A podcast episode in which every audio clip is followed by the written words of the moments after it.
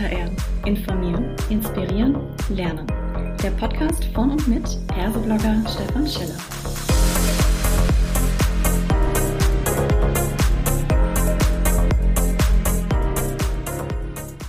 Hallo und herzlich willkommen zu einer weiteren Ausgabe von Klartext HR. Heute freue ich mich sehr, die Leonie Müller mit am Mikrofon zu haben und wir sprechen über das Thema New Work. Sind komplett mobile Arbeitsorte die Zukunft? Hallo liebe Leonie, schön, dass du da bist. Magst du dich kurz vorstellen? Hi. Gerne. Leonie Müller, mein Name. Ich bin freiberufliche Transformationsbegleiterin. Das heißt, ich unterstütze Menschen und Organisationen bei den Transformationen, die sie so durchlaufen. Mache das in verschiedenen Formaten, im Coaching, in Vorträgen, in Workshops äh, und in der klassischen Change Management Beratung. Und mhm. mache das Ganze eben ein bisschen anders als viele andere, ähm, auch von meinem persönlichen Lebensstil her, indem ich nämlich in einem sieben Meter Kastenwagen lebe und arbeite, dem New Work Van. Ja, du hast da schon eine gewisse Berühmtheit letztendlich mit diesem Van auch erreicht. Insofern aber trotzdem mal die Frage, welchen Bezug hast du denn generell schon immer gehabt, vielleicht auch zum Thema New Work oder mobile Arbeitsorte? Gibt es da irgendwie einen Anker, wo du sagst, da kam das her? Definitiv. Da sollten wir jetzt vielleicht, sagt die Kommunikationswissenschaftlerin in mir, nochmal definieren, was wir unter New Work verstehen. Genau. Ich beschreibe New Work immer als zwei verschiedene Begriffe, nämlich einmal so ein Containerbegriff, so ein Container, der irgendwo in der Landschaft rumsteht und da werfen Menschen ganz unterschiedliche Begriffe rein und Organisationen und Berater, nämlich Homeoffice und Agilität und Holacracy, neue Hierarchiemodelle, neue Bezahlmodelle und ähm, die Zukunft und HR und ja, ganz unterschiedliche Themen. Und äh, eigentlich steht dieser Container aber in einem Garten eines alten Mannes namens Fritjof Bergmann, der vor 40 Jahren begonnen hat, dieses historische New Work-Konzept zu gründen, der sehr viel Kritik am Lohnarbeitssystem und auch an, an der Welt, Klimawandel etc. geübt hat und sich gefragt hat, welche Rolle spielt Arbeit eigentlich in unserem Leben und welche könnte sie und ähm, dass er eben beschrieben hat, dass Arbeit für viele Menschen wie so eine milde Krankheit ist. So, ah, bis Freitag schaffe ich es noch, ah, bis zum Wochenende schaffe ich es noch, ah, bis zur Rente schaffe ich es noch.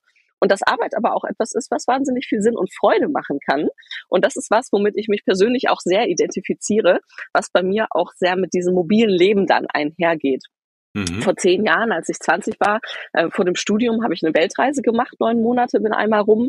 Dann hatte ich mehrere Jahre in der Mitte meiner 20er, die Bank hat 100 und keine eigene Wohnung, war damit unterwegs, habe da auch ein Buch drüber geschrieben und bin dementsprechend zu diesem mobilen Leben schon sehr zugeneigt in verschiedenen Formen. Bisher mhm. eben bei Weltreise und Bank hat vor allem mit dem Rucksack. Und jetzt habe ich mir gedacht, es ist Zeit für ein bisschen mehr Stauraum. Immerhin habe ich hier achteinhalb äh, Quadratmeter hinten in meinem Van drin und ähm, wollte das auch verbinden mit meiner meiner Arbeit, indem ich eben zum Beispiel nicht nur zu meinen Kunden fahre, sondern auch Coachings hier im Van mache und mhm. Workshops um den Van herum machen kann.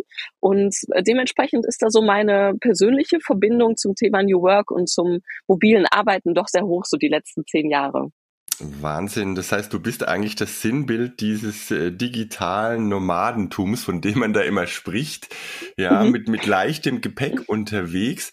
Ich habe da ja eine gewisse ähm, Faszination für dieses Thema, weil ich gefühlt auch merke, es ist natürlich toll, ein Haus zu haben, ein Homeoffice zu haben oder ähnliches, aber du schleppst trotzdem gefühlt immer relativ viel Ballast mit dir rum. Ne? Mhm. Und mhm. äh, das alles so auf acht Quadratmeter unterzubringen und zu sagen, ich kann trotzdem trotzdem vollumfänglich arbeiten und bin auch, was das Leben angeht, glücklich, finde ich schon ganz spannend.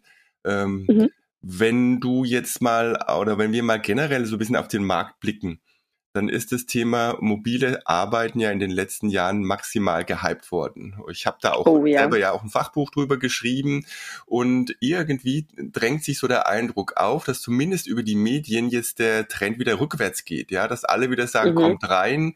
Vielleicht hat es auch damit zu tun, dass die großen äh, US-Unternehmen, die wir eigentlich immer so in diese Richtung New Work und Homeoffice, mobile Arbeit geschoben haben, plötzlich auch anfangen, ihr kommt alle wieder rein.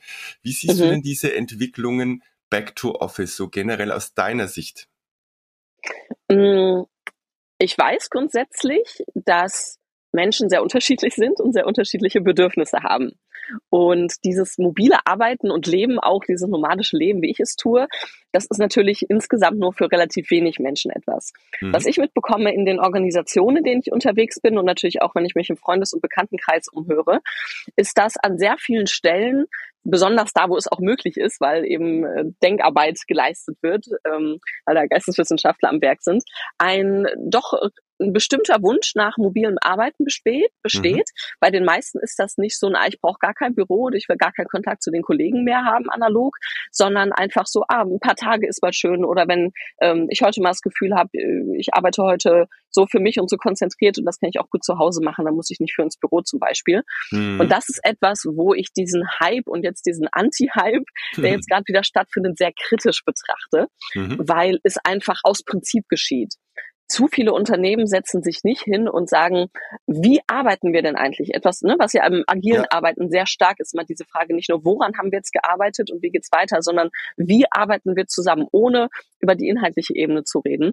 Mhm. Und das passiert viel zu selten, dass Teams sich zusammensetzen oder Unternehmen das auch bewusst sagen, wir analysieren jetzt mal, wie wir eigentlich arbeiten, wie wir im Team hier zum Beispiel arbeiten, wer dafür was braucht, wer welchen Ort braucht, welche Materialien, wer gerne im Trubel des Großraumbüros sitzt und wer lieber ähm, im, in, einer, in einer kleinen Zelle sitzt, ob jetzt im Homeoffice ist oder im Büro in einem kleinen Einzelraum und da seine Arbeit verrichtet, ne, in welchem Verhältnis mhm. findet das statt über den Tag und über die Woche, über den Monat verteilt?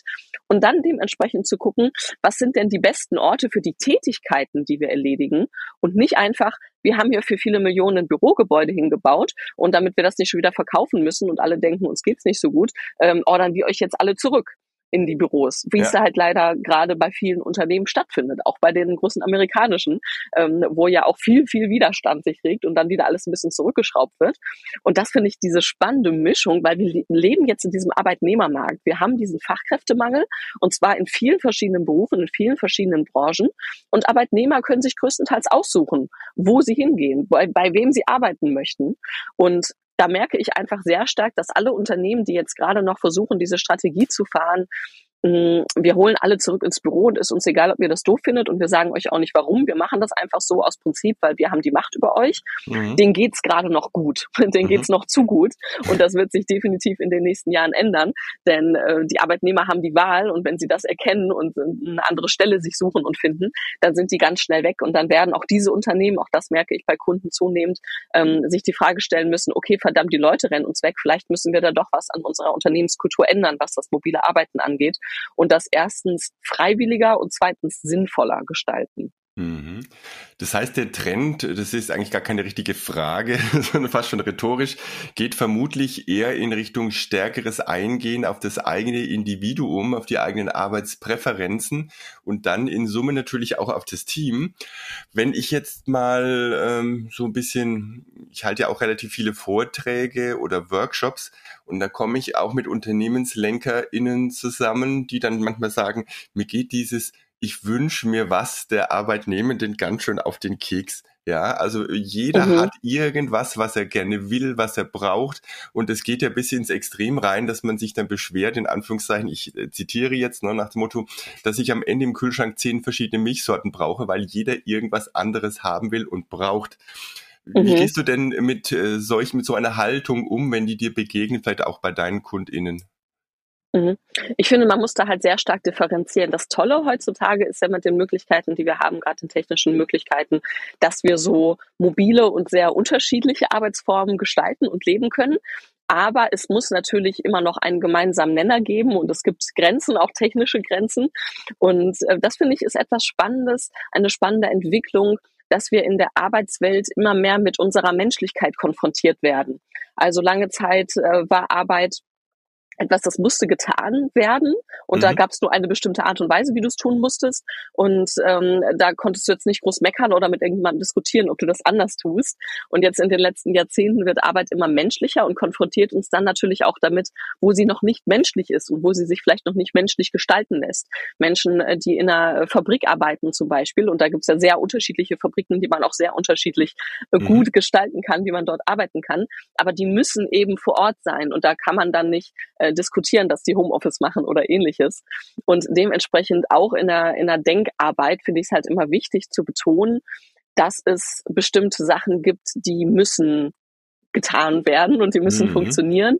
Und dafür, dass Menschen wirklich gut äh, sich verstehen und gut zusammenarbeiten können. Wir wissen, wie wichtig dieses Teamgefühl auch so für die produktive Arbeit ist. Ist es eben wichtig, dass man sich ab und zu sieht.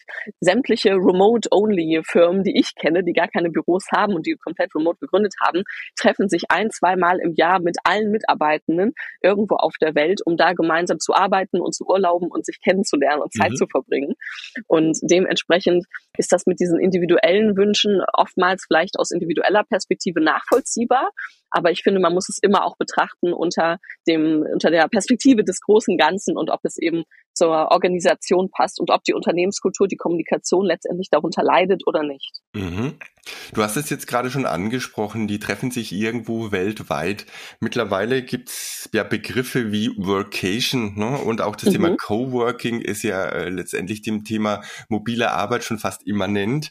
Ähm, was glaubst du denn, wie stark werden denn sich Arbeitsorte in Zukunft tatsächlich ja, mobilisieren? Wie mobil wird das tatsächlich? Oder reden wir eigentlich nur von einem, ja, ich gehe halt von einem Internetanschluss im Büro jetzt in ein, äh, Anführungszeichen, Homeoffice und das ist dann meine mobile Arbeit? Oder werden wir mhm. tatsächlich mhm. so mobil in Summe werden? Was denkst du? Mm, ich denke, wenn die Welt sich weiterhin so entwickelt, wie sie es bisher jetzt halbwegs getan hat, die letzten Jahrzehnte, also heißt ähm, viel, viel Wohlstand, viel Technik, Digitalisierung, viele Möglichkeiten, dann wird sich das immer weiter diversifizieren. Mhm. Ähm, und jetzt gerade reden wir eben, viele Unternehmen beginnen jetzt schon, statt über Homeoffice, über mobile Arbeit zu reden. Aber da ist einfach noch sehr viel zu tun, auch rechtlich zum Beispiel, damit Mitarbeitende wirklich mobil arbeiten können in Deutschland, in Europa und weltweit. Und mein Eindruck ist, dass das für eine bestimmte Gruppe für Menschen, gerade so dieses internationale Arbeiten, ähm, sicherlich relevanter wird und mhm. äh, die das auch mehr fordern und mehr wollen. Und dass es für einen Großteil der Arbeitenden in Deutschland aber einfach darum geht, ähm, mehr Freiheit zu haben, was das Homeoffice angeht. Vielleicht auch mal, wenn man lange Pendelwege hat, ein Satellitenoffice nutzen zu können, ein Coworking Space, der irgendwo ähm, bei mir auf dem Land ist und da muss ich mhm. nicht jeden Tag in die Stadt reinfahren. Da sehe ich definitiv noch viel Potenzial, was dort besser gemacht werden kann. Hm, ich denke, dass wir jetzt alle als digitale Nomaden auf Bali irgendwann unterwegs sind, ist unrealistisch, aber das muss es ja auch gar nicht. Mhm. Jetzt lasst uns aber auch mal so ein bisschen noch über diese Schattenseiten reden. Wenn ich mir jetzt vorstelle, ähm, du sitzt da in deinem Van, es hat hier 32 Grad ähm, und, und das Thema Licht und äh, Luftzufuhr. Ich stelle mir das mhm. manchmal schwierig vor, sowohl im Sommer, wenn es so heiß ist, als auch im Winter, wenn es dann irgendwie kalt ist. Äh, musst du dann mhm. die ganze Zeit mit Standheizung oder Klimaanlage im Prinzip dein, dein mobiles Office dann kühlen oder wärmen? Weil das wäre letztendlich ja auch nicht so ganz im Sinne von von äh, Urmeister New Work. Das stimmt. Also eine Klimaanlage habe ich nicht. Äh, natürlich, es gibt so einige heiße Tage im Jahr. So viele sind es aber letztendlich doch nicht. Und ähm, ich kann ja auch, auch irgendwo in Coworking Space, ne? Oder ich äh, mhm. park irgendwo im Schatten oder ich setze mich an Badesee mit meinem Laptop und mache das Coaching von da aus, je nachdem, wie der Empfang so ist. Also da gibt es viele Möglichkeiten.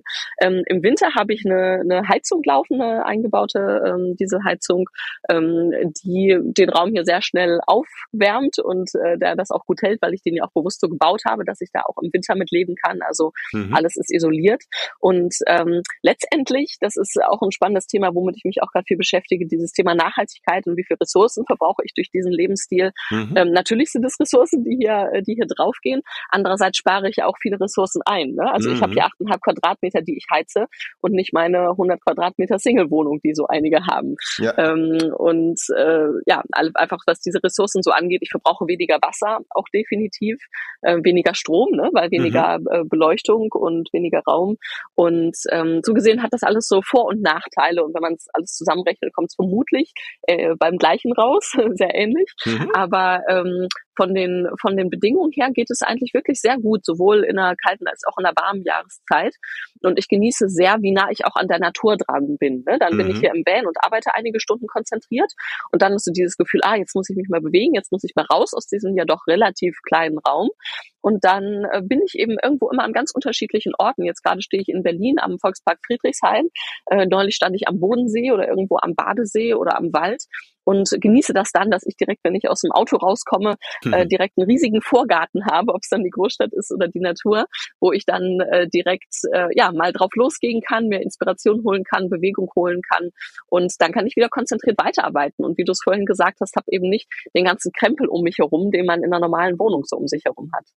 Das ist auch ein ganz wichtiger Punkt, glaube ich, dass andere Umgebungen auch mal andere Inspirationen bringen. Ne? Das heißt, du hast zwar ja. auf der einen Seite nur einen Raum ne, zum Leben und Arbeiten, aber wenn man es mal genau betrachtet, bist du ja Teil der Umgebung und kannst mhm. dir dort dann diese Abwechslung holen, die uns vielleicht manchmal früher jeden Tag Office oder heute vielleicht auch mehr Remote, das heißt auch immer zu Hause, die den Menschen da fehlt. Ne? Ja, und das ist eben, wir reden so viel über Kreativität und Innovation und dann brauchen wir auch neue Perspektiven auf Dinge. Und ähm, wenn ich mit meinem Van eben an so unterschiedlichen Orten bin, dann habe ich sehr unterschiedliche Perspektiven. Und mhm. das nutze ich ja zum Beispiel bewusst auch im Coaching, wo ich mit meinen Coaches äh, äh an unterschiedliche Orte fahre und sage, willst du äh, auf dem Potsdamer Platz äh, darüber nachdenken, über deine Karriere und wie sie sich entwickelt, weil da so viel Trubel ist? Oder möchtest du die Ruhe äh, der, mhm. der, äh, ja, der Natur und der, der Wiesen, der Wälder? Und das ist einfach auch für mich selbst in meiner täglichen Arbeit wahnsinnig bereichernd, so unterschiedliche ähm, ja, Perspektiven dann wirklich auch zu bekommen. Wunderbar. Ich glaube, wir könnten jetzt tatsächlich hier noch stundenlang weiter quatschen. Äh, wir haben einen, einen Kurzimpuls gesetzt für all diejenigen, die mit dir Kontakt aufnehmen wollen. Wie würde das am besten funktionieren? Ähm, sehr gerne über LinkedIn, so der Klassiker. äh, meine Website ist demnächst auch zu finden, die wird gerade äh, überarbeitet, leoniemüller.work. Und ähm, ja, ich freue mich auf die Kontaktaufnahme und äh, weiter über das Thema auch zu berichten, wie es hier so ist, hier drin zu leben und zu arbeiten. Sehr schön. Ich danke dir, dass du da warst. Ein tolles Gespräch und auf bald. Bis bald.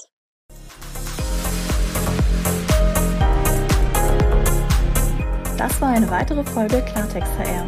Informieren, inspirieren, lernen. Der Podcast von und mit Perseblogger Stefan Scheller.